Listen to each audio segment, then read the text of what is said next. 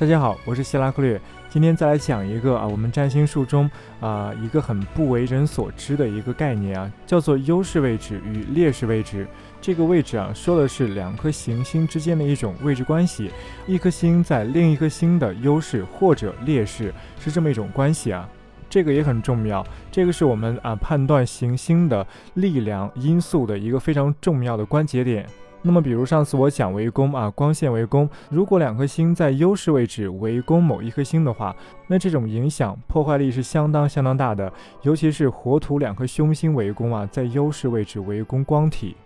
好，我来说一下怎么去分辨优势位置与劣势位置啊。大家这样想。假设我们是啊这个星盘上的某一颗星，我们就假设是在白羊座十五度的太阳，我们自己是这颗太阳。那么我们在白羊座十五度，我们假设我们面朝整个星盘的中心，因为星盘是一个圆，它有一个圆心，我们自己是在白羊座十五度的太阳，然后呢，我们面向这个圆的这个星盘的圆心。好，那么很简单。在我们左手边的星啊，它们相对于我们是处在我们的优势；而在我们右手边的星呢，它相对于我们是处在我们的劣势。啊，这个很简单。我们现在是在白羊座十五度，对吧？那么如果白羊座十度有一颗星，那这个星是在我们的左手边，对不对？那如果说有一颗星在白羊座的零度，那这个星也在我们的左手边。那如果说有一颗星在双鱼座、在水瓶座、在摩羯座、在射手座啊，在天蝎座，它们都是在我们的左手边，对不对？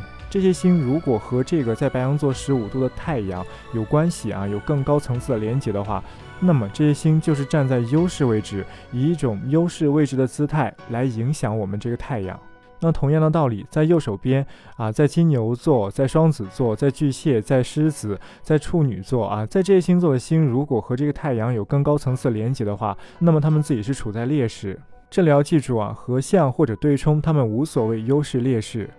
而可能有优势劣势关系的是六合、行、三合，哎，这三种相位以及接纳互容啊。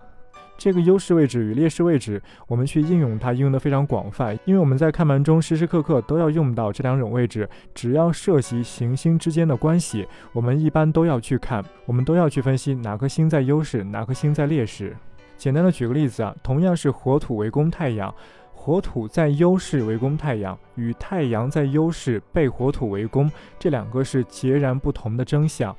前一种火土在优势，那么这个太阳是实实在在的被压在了底下；而如果说火土在劣势，太阳在优势，这样的人虽然他们被火土围攻，他们的想法、他们的精神、他们的感情啊，也会受到非常严重的打击，但是他们会有非常强的意志力，想要去掌控整个局面，想要反向去控制这个火土。那么，如果这个星盘其他条件再搭配得当的话，啊，这很有可能是一个非常强力的一个真相，它的格局反而可能会高。但是这里要注意啊，所有七颗星中，只有月亮和水星，它们无论是在优势被围攻，还是在劣势被围攻，它们都会被摧毁得非常严重。因为这两颗星非常软弱，非常柔弱，其中又尤其以月亮最害怕围攻。即便它在优势，它一旦被火土围攻，那么后果也是很可怕的。